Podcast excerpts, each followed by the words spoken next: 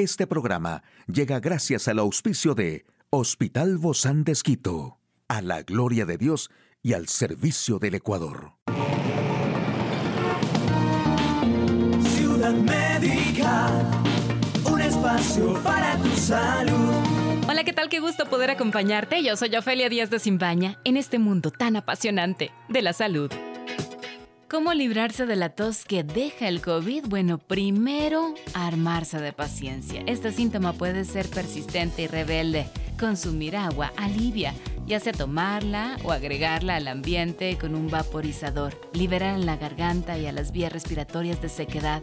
Chupa caramelos para la tos con menta, miel o limón. Puedes tomar una cucharada de miel sola o con limón evite el humo del tabaco, ya sea de primera o segunda mano. Y si una garganta seca o con cosquilleo desencadena el reflejo de la tos, las soluciones incluyen sorbos de agua lentamente, comer o beber miel y respirar lentamente por la nariz. Al respirar lentamente por la nariz, el aire que golpea la parte posterior de la garganta se calienta y se humedece al pasar primero por las cavidades nasales. Por lo tanto, es menos probable que se desencadene el reflejo de la tos y con el tiempo, la hipersensibilidad debería estabilizarse. Si la causa se origina en una inflamación en los pulmones, los ejercicios de respiración controlada y la inhalación de vapor pueden ayudar. Por pueden de la información más actual en el campo de la salud. Acariciar a un perro es bueno para el cerebro. El ejercicio durante la quimioterapia ayuda en la recuperación del corazón y los pulmones. Persianas nuevas que sean sin cuerdas puede salvarle la vida a un niño. Acariciar a un perro es bueno para el cerebro y unos investigadores se propusieron probarlo usando tecnología para mostrar lo que sucede en el cerebro cuando una persona acaricia o se siente al lado de un perro. También lo compararon con acariciar a un peluche. Encontraron que cuando los participantes del estudio veían sentían y tocaban a perros reales, esto conducía a unos niveles cada vez más altos de actividad en la corteza prefrontal, que ayuda a regular y procesar las interacciones sociales y emocionales. La actividad en la parte prefrontal del cerebro en sujetos sanos aumentó junto con un incremento en la cercanía interactiva con un perro o un animal de peluche, pero sobre todo en contacto con el perro. La activación fue más fuerte, escribieron los autores del estudio dirigidos por Rahel Marty de la Universidad de Basilea en Suiza. Cuando una persona está recibiendo quimioterapia, quizá en lo último que piensa sea en el ejercicio. Ahora una nueva investigación sugiere que quizá deba ser lo primero en lo que piense. Hacer ejercicio durante la quimioterapia es seguro, mejora la función cardíaca y respiratoria a largo plazo y podría ayudar a aliviar algunos de los estragos del tratamiento.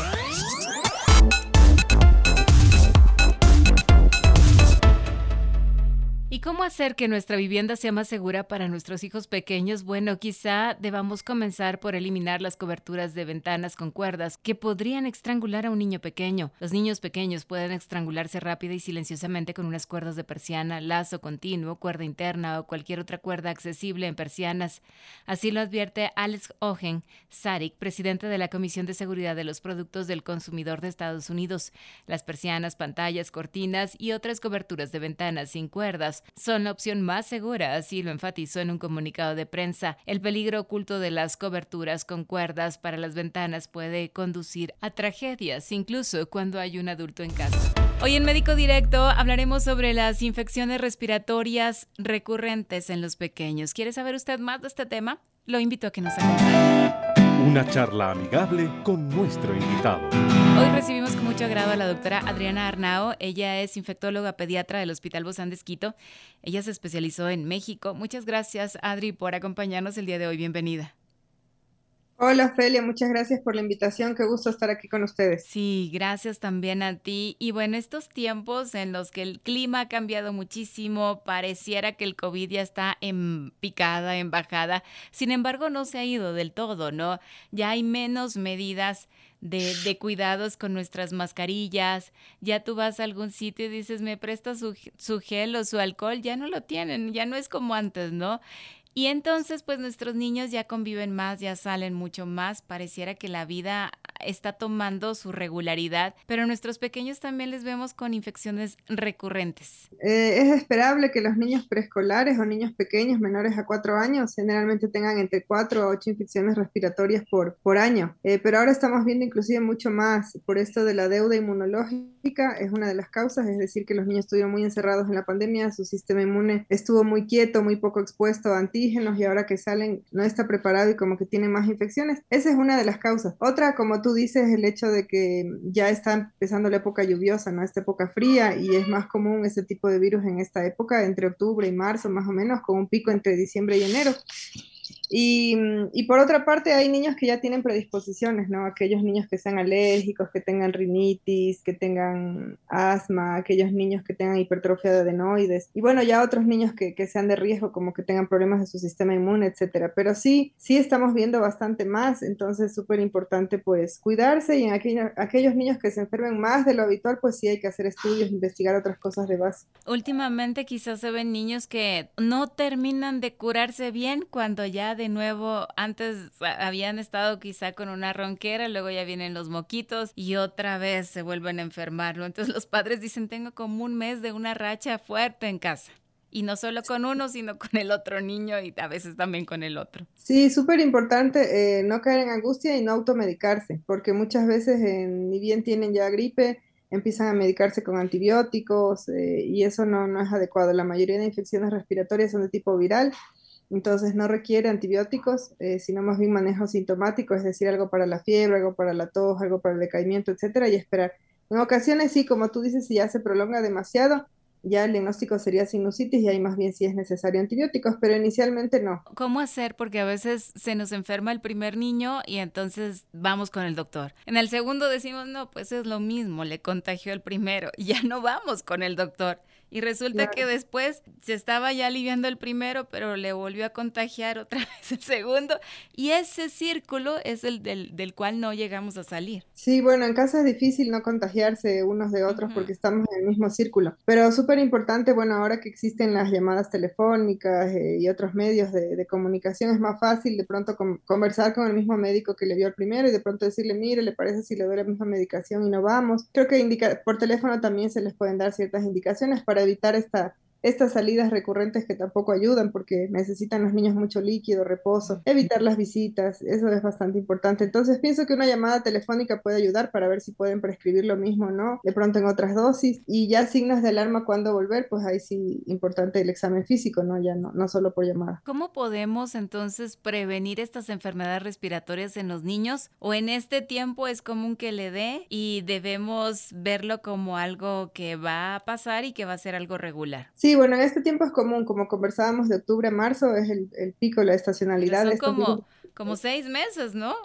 Sí, el pico máximo es entre diciembre y enero en realidad. Ahí es lo más, más, más. Pero entre octubre y marzo es esperable, por eso es importante vacunarse de influenza apenas llegue la vacuna, que esperemos que llegue pronto. A Ecuador generalmente tenemos un retraso, generalmente llega tipo diciembre, pero idealmente sería colocársela tipo octubre, ya, ya estar colocada la vacuna. La buena alimentación, que frutas, verduras, alimentos que tengan vitamina C como cítricos, eh, zinc, pescado, ese tipo de alimentos ayuda muchísimo. Eh, mantenerse ejercicio, ¿no? Un poco difícil en las vidas agitadas que llevamos, pero importante también mantener esto. Y sí evitar aglomeraciones de gente en este tiempo. Tratar de evitar aglomeraciones de gente creo que es importante, sobre todo con los niños pequeños menores a 5 años y más aún los menores a un año. Hay algunas actividades que hacen los pequeños, como estas actividades a lo mejor muy intensas, me refiero al fútbol, a la natación, tal vez al karate, actividades que los mantienen a lo mejor al aire libre que aumentarían el riesgo de adquirir alguna infección respiratoria o es todo lo contrario? No, todo lo contrario. Actividades al aire libre les previenen, entonces es súper, súper bueno hacerlo. Pero hace mucho frío en este clima.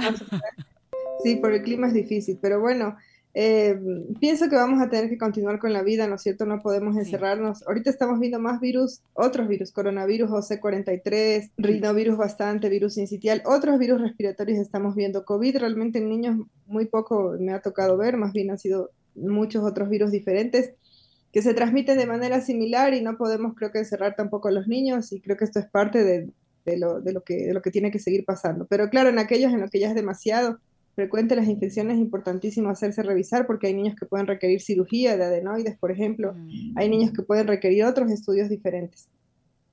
¿Cómo reforzar entonces? Tú, tú, estabas hablando de la medicación, de cuando llegue la vacuna, cuando la tengamos, ¿no? La medicación, pero ¿cómo reforzar este sistema respiratorio además de la alimentación, del ejercicio? ¿Consideras en tu práctica diaria, Adri, que la parte emocional también juega un papel importante? Se ponen a ver la televisión o algo que a ellos les distraiga y como que nada, ¿no? y también se alivian muy rápido. Totalmente, somos seres biopsicosociales, ¿no? Y también espirituales, entonces totalmente la, la parte emocional, espiritual, social ayuda muchísimo y ya se sabe que todo eso eh, genera muchísimo estrés en, en, las personas, no solo los niños, sino también los adultos, deprime el sistema inmune, causa los leucocitos bajos, es decir, leucopenia, entonces tiene una, una gran influencia, eh, influencia, inclusive eh, se ha visto que las personas que están con trastornos eh, depresivos o tristezas así crónicas, su temperatura corporal disminuye. Mm, son más helados. exacto, entonces sí, totalmente. Creo que, creo que es algo que todavía no se conoce tanto, pero cada vez se va conociendo y bueno, es súper importante toda esa parte también, mantenerles, darles a los niños una estabilidad emocional, evitar las discusiones entre los padres delante de ellos, tomar decisiones conjuntas entre padre y madre, cuidar su, su parte psicológica es súper importante también. Esto de, de las medidas de higiene respiratorias que ustedes tanto lo recomiendan los doctores, es importante volverlas a recordar porque se nos olvida, no las practicamos como deberíamos solamente cuando estamos con el, con el estornudo. Decimos, ¿qué me dijo doctora? Recuérdeme de nuevo cuáles son estas medidas de higiene respiratoria. Eh, claro, la etiqueta de la tos, es decir, cuando tosemos nos colocamos el, codo eh, en la boca, eh, procurar siempre tener un alcohol en la mano, evitar aglomeraciones de personas, evitar enviar a los hijos cuando están enfermos. Es Súper importante, si es que tenemos bebés en casa, no bañarlos en horas extremas del día, sino evitando las horas extremas, ¿no es cierto?, donde es más baja la temperatura, evitar corrientes de aire. Y el abrigo normal, no excesivo tampoco, y el baño diario es súper importante también, porque a veces dice, ah, está con gripe, entonces no le baño. Entonces eso, no es adecuado, hay que bañarlos. Eso no es así. claro, no, hay que bañarlos, aun cuando estén con gripe. A un enfermito también entra al baño, todos a la ducha, en conjunto. Última, quizá última medida, y me olvidaba de esto de la, del, del agua salina, ¿no? Que también uno tiene que estarse limpiando la nariz. Sí, súper importante. Hay diferentes marcas en el mercado, pero tenemos estas aguas isotónicas que es lo más adecuado, es decir, agua de mar y con eso podemos hacer lavados nasales. Y otra cosa bien importante, cuando damos paracetamol o ibuprofeno para el malestar, la fiebre, etcétera, no despertar a los niños, porque muchas veces los despiertan para darle la medicación y eso es contraproducente. Se sabe que tres de cada cuatro padres despiertan a sus niños para darles el paracetamol o ibuprofeno. Eso es completamente inadecuado. Si el niño está durmiendo, déjelo dormir. La medicación con estos antitérmicos o analgésicos tiene que ser entre un rango de 4 a 8 horas. Entonces no pasa nada si le da a las 5 horas, a las 6, a las 7, a las 8 o se pasa del tiempo. No es como un antibiótico que tiene que cumplir estrictamente. Entonces esto es bien importante porque justamente tres de cada cuatro padres despiertan a sus niños para darles un paracetamol y eso no debe ser pobrecitos porque el sueño es reparador. Así es, entonces mejor aplíquele el mañana, tarde y antes de dormir en la noche, ¿verdad? Pero no le estén mm, madrugando a la una de la mañana, por favor. Y tampoco baños de agua fría para bajarle la temperatura, eso tampoco es adecuado, es contraproducente, puede producir fiebre de rebote temperatura más alta luego. Entonces, si le va a aplicar medios físicos, los típicos pañitos que, se aplicaban antes, puede aplicarlos, pero que sea con agua tibia. Eh, y lo menos molesto para el paciente, lo menos mm. incómodo. Ay, qué buenas recomendaciones, Adri. No alcohol, porque a veces le frotan con alcohol y el alcohol en la piel de los niños, sobre todo mientras más pequeños, absorben el alcohol y puede ser tóxico. Entonces, si le va a bajar la temperatura con medios físicos, no utilizar eh, paños de alcohol. Muchísimas gracias, doctora Adriana Arnao, infectóloga de niños del Hospital Bozán de Esquito. A usted, amigo y amiga, a seguirnos cuidando, por favor. Hasta la próxima. Un espacio para tu salud. Puedes escuchar de nuevo este programa en hcjb.org.